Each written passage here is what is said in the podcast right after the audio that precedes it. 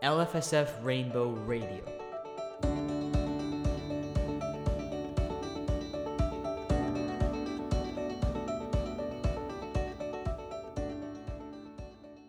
Bonjour et bienvenue à la deuxième émission de radio LFSF Rainbow. Je m'appelle Colin et nous allons commencer l'émission d'aujourd'hui avec une interview des élèves de 5e avec Madame Holly Lesan Pezeshki, enseignante à l'école française de Téhéran.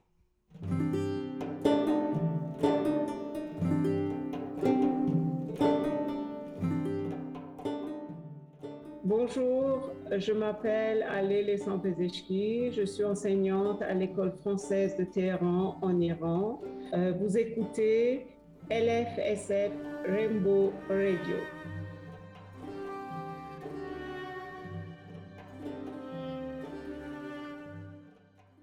Bonjour, vous êtes à l'écoute de LFSF Rainbow. Je m'appelle Léonie, je suis en cinquième. Euh, bonjour, je m'appelle Méline et je suis en, en cinquième aussi. Ma première question. Comment s'appelle votre école et vous enseignez dans quelle classe? Ça s'appelle l'École française de Téhéran et j'enseigne euh, cette année en CE1, mais euh, j'ai enseigné dans toutes les classes de primaire et maternelle aussi d'ailleurs. D'accord, merci. Pouvez-vous décrire votre école en quelques phrases? Notre école, euh, c'est une école privée en partenariat avec l'ambassade de France.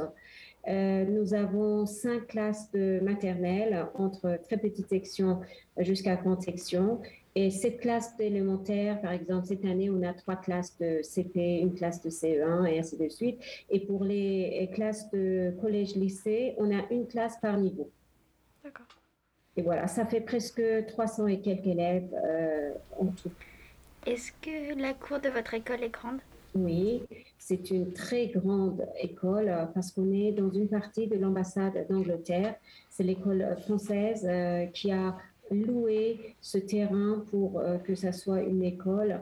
On a un très, très grand, disons, un vrai terrain de foot, un terrain de basket, et tout autour, il y a des classes, et même il y a une partie en deux étages pour les classes élémentaires. Quelles études avez-vous faites pour enseigner le français? Alors moi, j'ai un master 2 de langue et littérature française et j'ai fait pas mal de formations dans différents pays, au Liban, en Afrique, en, Arabie saoudite, en France, des formations pour devenir enseignante de la langue française. Et j'ai une formation de FLE aussi, c'est-à-dire français langue étrangère. D'accord. Est-ce que l'enseignement est différent des écoles en France? Euh, non, on suit les mêmes programmes parce que notre école s'est homologuée de la part de l'AFE. On suit les mêmes programmes de l'école euh, de la France. Et puis, euh, si jamais les enfants sortent de notre école et puis ils ont un bulletin, qu'avec ce bulletin, ils peuvent s'inscrire dans n'importe quelle école en dehors de la France ou dans les pays francophones. Quelle est la langue du pays et est-ce qu'on enseigne cette langue dans votre école? Alors, la langue du pays, euh, comme euh, je viens de signaler, on est en Iran, à Téhéran. Notre langue du pays, c'est le persan, ou l'iranien, si tu veux. et on enseigne dès la, dès la classe de CP, parce que c'est dans le programme de l'école française que les enfants doivent apprendre la langue du pays d'accueil. Alors, les enfants apprennent c'est obligatoire, ça fait partie du, du, programme. Ils apprennent deux fois 45 minutes euh, le persan dans la semaine. Est-ce que l'école est mixte filles et garçons? Oui, c'est une école mixte, comme toutes les écoles françaises. Est-ce que vous portez le voile et est-ce que les élèves portent le voile? Non, pas du tout. On ne porte pas de voile, les enfants non plus. Les enfants n'ont pas d'uniforme non plus euh, à l'école. Par exemple, je suis allée euh, visiter les écoles euh, à Dubaï, par exemple, en Arabie Saoudite, à, Abu Dhabi. Les enfants, ils ont des uniformes. Moi aussi, personnellement, quand j'étais dans une école française, à mon âge, on avait des uniformes. Mais nous, on n'a pas d'uniforme à l'école française. quelle est votre matière préférée? Euh, parmi les, euh, les, matières que j'enseigne, parce que tu sais bien que euh, dans les écoles primaires, l'enseignante enseigne toutes les matières, aussi bien le PS, le, disons l'art visuel, les mathématiques, les sciences, le français et tout. Mais moi personnellement, j'adore les maths Et quand je suis en train d'enseigner les maths, j'essaie d'apprendre des astuces à mes élèves. Et une fois sortie de ma classe, à la fin de l'année, mes élèves sont vraiment des matheux.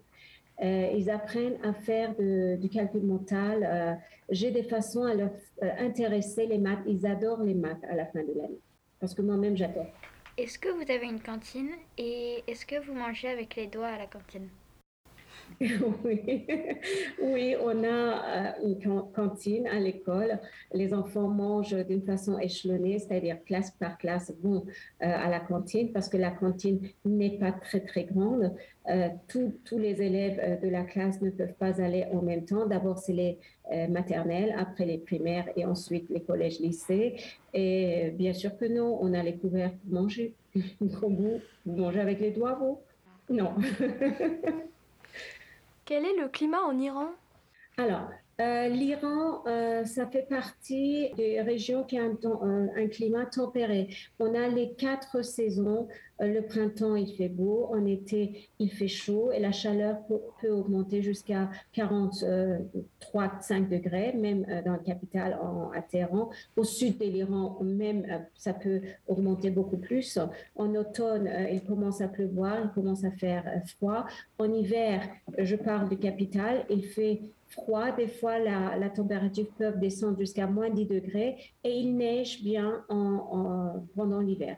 On est tout près des montagnes, c'est-à-dire à 1 heure, 2 heures, on est sur les pistes de ski et on est à 3 heures de la mer, la mer Caspienne pour aller euh, se baigner à la mer. C'est-à-dire on est dans un endroit entre les montagnes et la mer. Je parle de la euh, capitale, la Terre. Que font les gens ou les élèves pendant leur temps libre? Alors, cela dépend aussi des saisons. À part euh, la lecture, la télévision, les Xbox, tout ce qu'ils ont comme euh, jeu électronique, hein, je parle en gros, euh, les Iraniens aiment beaucoup faire la fête, danser, chanter, se mettre ensemble. À part la pandémie qui, qui nous oblige de ne pas faire beaucoup de fêtes, hein, entre guillemets, on en fait encore, mais quand même, ils vont à la montagne, ils vont à la mer. Euh, visiter, voyager. Euh, c'est tout ce qu'ils peuvent faire euh, comme hobby. Aimez-vous votre travail? Qu'est-ce qui est difficile dans votre travail et qu'est-ce qui est facile? Et je vous dis pourquoi je suis dans l'enseignement, parce que j'ai adoré ma maîtresse de grande section quand j'étais à l'école française, quand j'étais une gamine. J'adorais ma maîtresse et je voudrais devenir une enseignante. Et Dieu merci, je suis devenue une enseignante et ça fait plus que 30 ans que je suis dans l'enseignement. Pour l'instant, ce que je peux dire difficile dans notre euh, métier dans l'enseignement à l'école française, c'est que on a des enfants non francophones et ça aussi dans des familles qui ne parlent pas un français, des fois c'est difficile. Mais en fait, euh, ce qui est facile, c'est que j'adore voir que les enfants à la fin de l'année, les enfants qui étaient allophones même, à la fin deviennent et qui parlent un peu fluide le français. Ça vraiment, ça me donne une satisfaction personnelle. Comment s'est passée la crise du Covid pour vous? Portez-vous les masques à l'école? Et est-ce qu'il y a des mesures de distanciation sociale? Ah oui, alors je peux vous dire que euh, ça fait euh, presque euh, un an et demi, deux ans que cette crise de c'était le, je me rappelle bien, un 23 février qu'on nous a annoncé dès demain vous ne venez plus à l'école. Alors, c'était un choc pour euh, les enseignants, le corps enseignant et les enfants. Euh, on s'est retrouvés devant les écrans. Au début, euh, on ne savait pas comment travailler en distanciel avec les enfants. ils étaient à la maison. On avait seulement la possibilité d'envoyer des fiches de travail via mail. Pas d'autres moyens. Et petit à petit, on a commencé à apprendre comment travailler sur les systèmes Adobe Connect, Zoom et tout ça. Et après, on a commencé à travailler en distanciel avec les enfants. C'était trop dur au début, mais, mais maintenant, on s'est vraiment habitué. Cette année, depuis septembre, on est en présentiel, mais notre proviseur avait décidé de donner le choix aux enfants de, choisir si jamais ils veulent être en distanciel ou en présentiel. Alors moi, personnellement, dans ma classe, j'ai 22 euh, élèves euh, sur la liste, 18 élèves en présentiel et 4 en distanciel. Et voilà, cette année, ça se marche comme ça. J'espère que ça va se finir euh, le plus tôt possible. On porte euh, le, disons, le port de masque, c'est obligatoire à l'école et on essaye de euh, mettre un peu de distance entre les chaises. Notre classe est assez grande. On vient classe par classe dans la cour, qu'on ne soit pas beaucoup, disons, beaucoup d'élèves dans la cour. Même pour la cantine, à présent, on va classe par classe ou bien des fois, on apporte les repas dans les classes pour que les enfants ne se mettent pas tous ensemble euh, dans la salle de cantine. Alors, Madame Lessane, est-ce que vous, vous avez des questions pour nos élèves? Ils n'ont pas beaucoup de temps parce qu'ils doivent rentrer en classe, mais si vous avez des questions pour elles. oui, alors justement, vous aussi, vous portez le masque, je vois. Euh, ça passe comme ça aussi dans les classes? Euh, Oui. Mhm. Et vous êtes combien dans les classes? On est 16. 16. et il y a combien de niveaux par classe? C'est-à-dire dans cinquième, il y a combien de classes de cinquième? En cinquième, il y en a trois. Il y a des enfants qui sont en distanciel, qui ne veulent pas venir à l'école, ou bien c'est obligatoire d'être en présentiel à l'école? Euh, C'est obligatoire d'être en présentiel. En présentiel. Mmh, c'est obligatoire. Alors, il n'y a plus de distanciel parce que moi, personnellement, je suis en hybride. C'est-à-dire euh, les enfants distanciels et présentiels en même temps en classe. Et c'est vraiment dur. Je ne pensais pas à un moment donné, on va arriver à enseigner comme cela. J'étais contente de parler avec vous. Et j'espère pouvoir euh, avoir, une relation avec, en correspondance ou quoi que ce soit avec votre école et notre école en Iran. Comme ça, on va se connaître encore mieux. Merci. Oui. Merci à vous. Merci. Au revoir.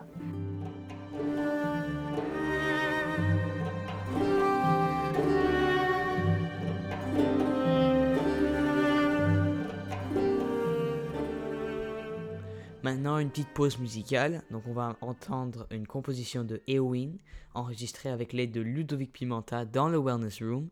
Et la musique s'appelle The Rose That Bloomed.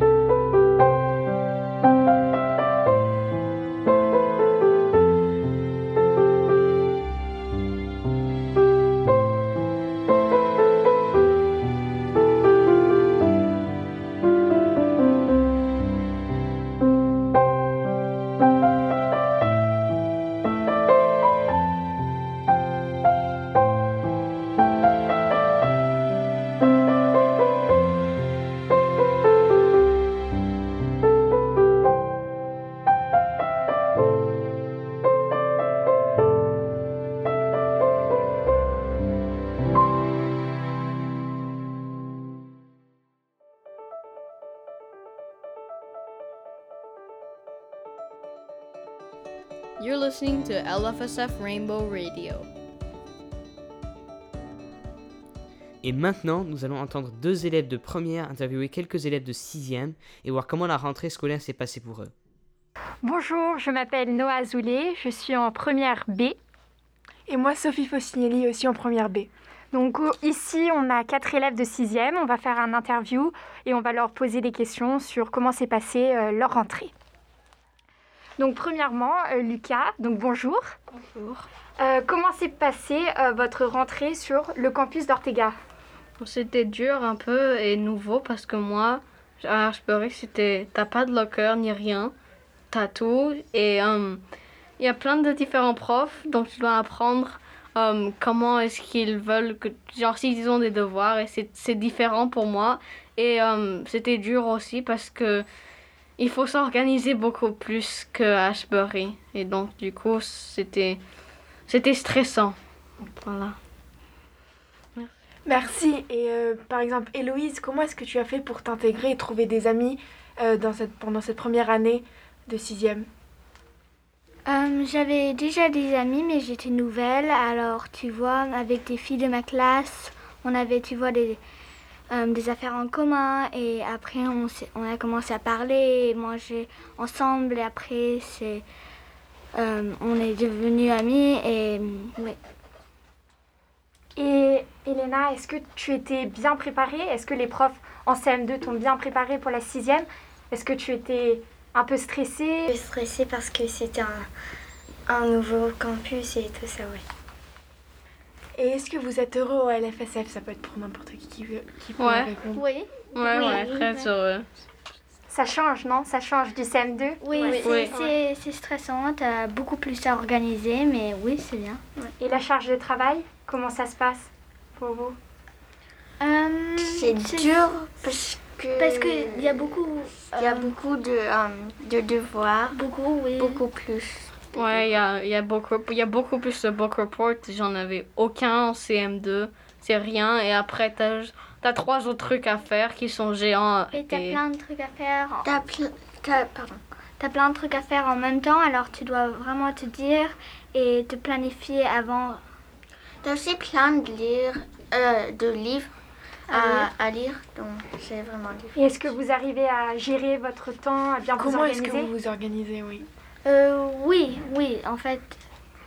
euh, tu vois comment je suis donné un devoir, j'essaie de le commencer au moins et le pas, faire, tu vois, la nuit av- avant qu'il est, que je dois le retourner. Euh, et oui, alors, tous les soirs, tu vois, je m'assieds, je fais mes devoirs pour, tu vois, la semaine prochaine.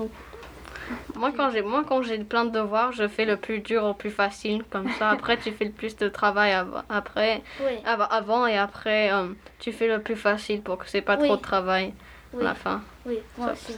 Et vos profs, ils sont assez aidants Ils vous comprennent enfin, Oui, oui, Ouais, très, ouais, oui, ouais, ouais, Ah, très Tant mieux. Bon, bah, c'est bien. bon, très bien, très bien. Bon, bah, merci en tout cas.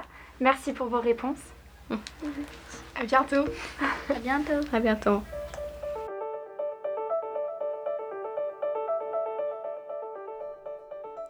Nous allons maintenant écouter Lucas Cécile jouer le deuxième mouvement de la sonate de Clair de Lune de Beethoven au piano.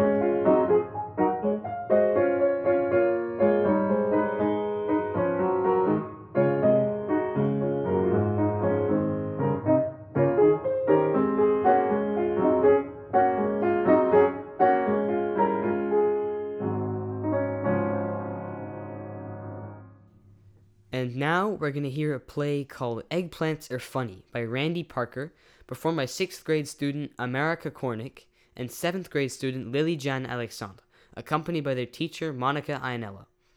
Watch out, you may never look at vegetables with the same eye again.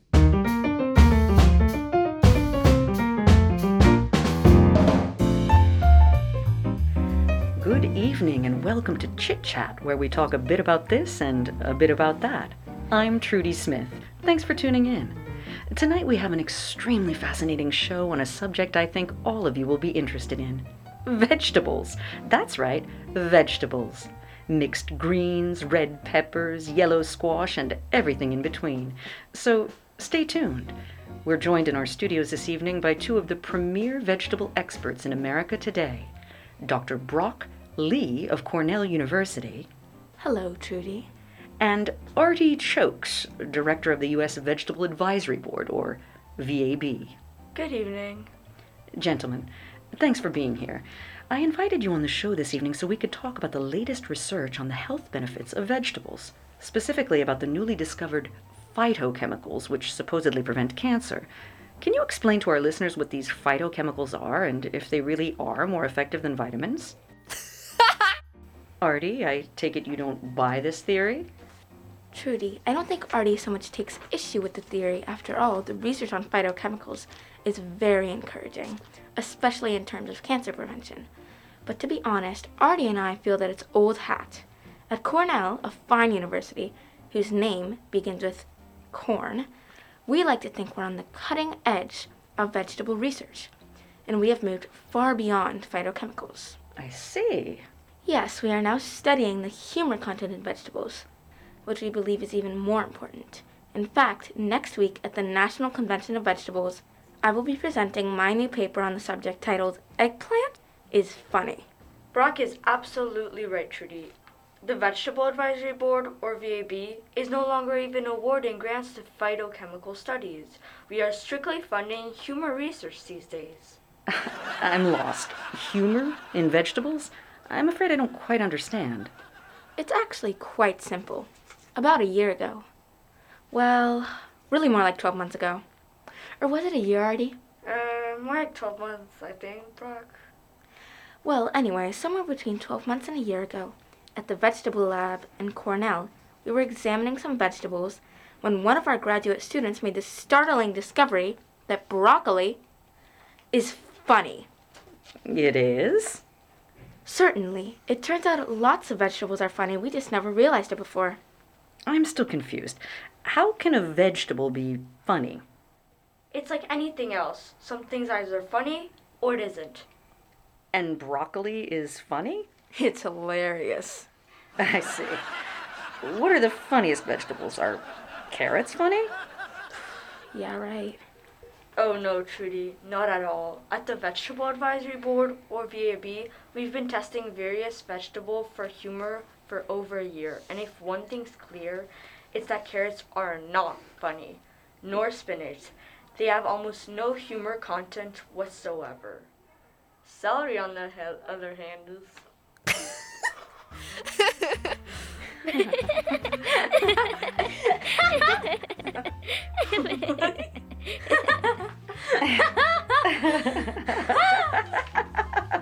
Is it funny, like when it sticks to your teeth? No. not at all. Um, what about Brussels sprouts? Ah, now there's an amusing vegetable. Brussels sprouts. Mm, Brussels sprouts. I have to disagree with my colleague, Trudy. While Brussels sprouts are obviously somewhat amusing, our research at Cornell clearly demonstrates that no vegetable is funnier than eggplant. It has a nonsensical name, a silly appearance, a comical texture, and a funny taste. Ah, so that's why it's funny. Oh, heavens no, I was just pointing those things out for listeners who have never seen. You know, in one of our studies, 9 out of 10 people laughed harder at eggplant than a performance by Robin Williams. However, the best response came from people watching Robin Williams eat eggplant. Based on our findings, we recommend people have a comedian over for dinner at least once a week to reap the full benefits of their vegetables. Gee, this has been a real eye opener. I wish we had more time to explore the subject, but unfortunately, we're out of time for today. I'd like to thank our guest, Dr. What's so funny? Oh, I'm sorry. I was just munching on some celery. Thought my mic was off. uh, Dr. Brock Lee of Cornell University and Artie Chokes of the Vegetable Advisory Board, or VAB. Join us tomorrow on Chit Chat for a special interview with famed astronomer Carl Sagan, who will explain to us why it's always darkest before the dawn. Until then, I'm Trudy Smith with your daily dose of Chit Chat.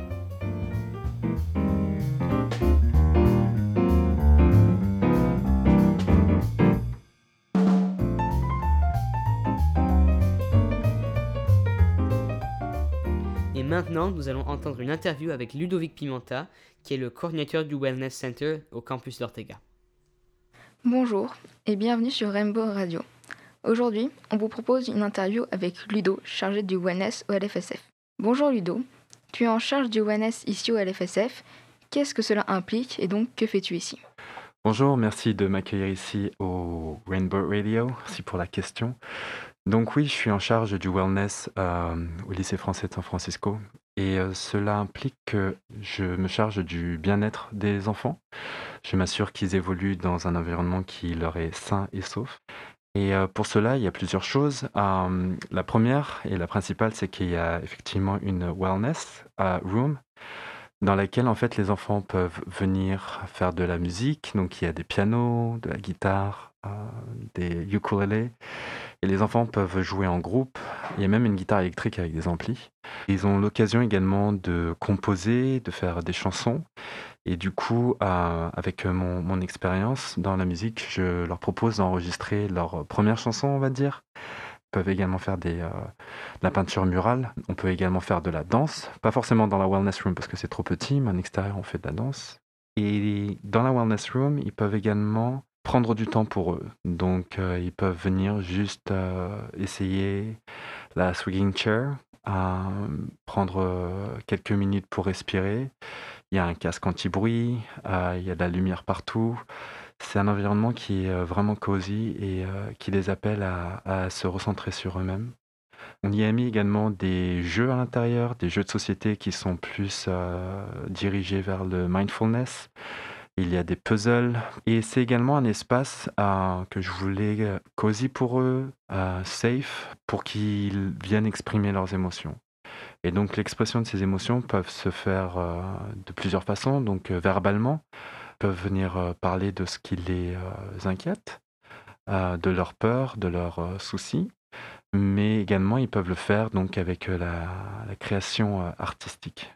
Merci Ludo pour ces quelques minutes et d'avoir répondu à nos questions. Merci à vous, auditeurs, de nous avoir écoutés sur Rainbow Radio et à bientôt. This year, the sixth graders have been participating in lots of different activities. Some are very creative. We're going to listen to Sarah Chang, Elena Blay, and Manuel Rakopt sing and perform a song that they wrote themselves called That's What the World Should Be.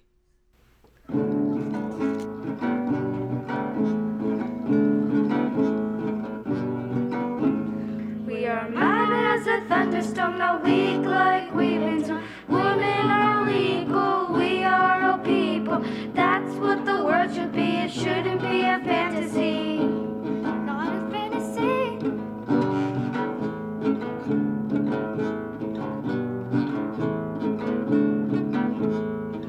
What did we do to deserve this? What did we do to deserve this? Sitting and smiling, been waiting for a while to get a chance to, to make a change. But it's been too long since that day. So we rage and say, Women are equal, we are all people. That's what the world should be, it shouldn't be a fantasy.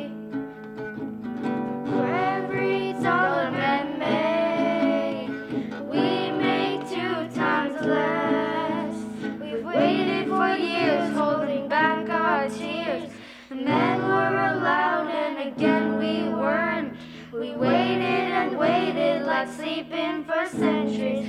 Sitting and smiling, been waiting for a while to get a chance to make a change. But it's been too long since that day. So we rage and say, Women are equal, we are all people. That's what the world should be, it shouldn't be a That's what the world should be. Sixth grade is a big deal. There's so much to learn, so many new things. And one of those new things is preparing and writing book reports. So here are a few sixth graders talking about their book report, interviewed by Eloise de Clapier. Hello and welcome to LFSF Rainbow. I'm Eloise and today I will be interviewing some sixth graders about their book report books. Hello, Berkeley. Hello, my book was I Will Always Write Back by Martin Gonda and Caitlin Ali. What do you think something what is something that you learned about this book? I learned that no matter how far away you live from somebody, you can still be really close with them. And like what did you like about this book? Like why did you like this book so much and um what was something, you know, important and why you really like think that everyone listening here should read it? Well, I loved this book because um, it came from two different people's point of views that live across the world from each other. So you could really get a vision into what the world was like in multiple different places So at like once. the difference between two spots, you know, and how yeah, life can be um, around the world. Uh, thank you. Hello, Madeline. Hi, my book report book was Concrete Rose by Angie Thomas. To anyone who's read the Hate You Give, it's a sort of sequel to it, telling her dad's so- story instead of hers. What do you think that we can learn from this book or what we see in this book, you know? You see, um, this instead of going into racism, really, it goes into more about like gang life in her like neighborhood and how he struggled being a teen parent and money and the economic like structure. And while you were reading this book, what was something that you wouldn't wouldn't expect from this book and that really made you love this book? Something I didn't expect from this book is how so many things happened in such a short period of time that I didn't think could happen and how um, eye opening this book was for me. I like this book because it had like a really, really good plot. And um, I didn't ex- expect a lot of things. Like I kind of did because I had read The Hate You Give before. So I kind of knew the backstory, but not a lot. And it was like a really sad story for me. And like it was and I enjoyed it a lot, but it went like so much deeper than I thought it was gonna be. Okay, so should we read The Hate You Give before or after? Um, definitely before, cause like she wrote the book first, and then wrote this one. So- it's like kind of a prequel, but you should Okay. write it like you should. I mean, sorry, read Okay. it before. So The Hate You Give and then Concrete Rose. Yes. Okay. Um, thank you. Um, hello, William. Hello, my name is uh, William, and uh, my book report was about um, The Call of the Wild by Jack London. Okay, so in this book, um, there was it's an adventure book, right? Uh, it's not really an adventure book. It's told about a dog that goes to Alaska, and he has um, and about his uh, like troubles and like and like what happens to his like his masters and and how it like changes him. Oh, okay. Um, and so, what what would this book for you? You know, as it it's told by a dog. It's not really told. It's, it's in the third person point of view, so it's like okay. And so, um, what what stood out for you in your book report? um like how Buck like he endured like the pain and and uh, how he was all he was all um, strong and fighting the wild. So an emotional book. Yes, I really liked it uh, because like I can tell how his like mind changes when he's like when he's like uh, inside the civilized place, and then he goes to the wild in Alaska, and then his uh he becomes fiercer and like how his body changes. At the end of the story, there's like a twist. So yeah. Okay. Um, thank you. And this is a question for all of you. What in your book report, you know, helped you understand the book better and, um, you know, cooperate with the book and see um, different points of view and look more into some stuff? Well, um, doing this book report made me really look into the book more and understand the book better because I actually had to find information instead of just reading it and looking at the information. I actually had to find the information that was given to me and write about it. So, Uh, yeah, just like Berkeley said, normally when I read a book, like I'm reading the book, I'm not like trying to find specific things. And so it helped me really like understand the book and go into it and get really what was like at the core of the book and not just the words. For me, it was um, I had to go like inside the book and like instead of like just reading it once, I had to go back and flip through the pages and find like specific details and like uh, and like write, like write about it. So like, um, you guys realized the book more, and you guys, did you like see new things that you didn't that didn't always catch your eye at the beginning when you first read it? Um, not necessarily. I just think that the stuff that didn't catch my eye at the beginning really had an importance when I started doing the book report. Well, thanks a lot for joining me. Um, goodbye. Bye. It's my pleasure to be here. Bye. Donc c'est la fin de cette deuxième émission du LFSF Rainbow. Merci d'avoir été avec nous et à bientôt.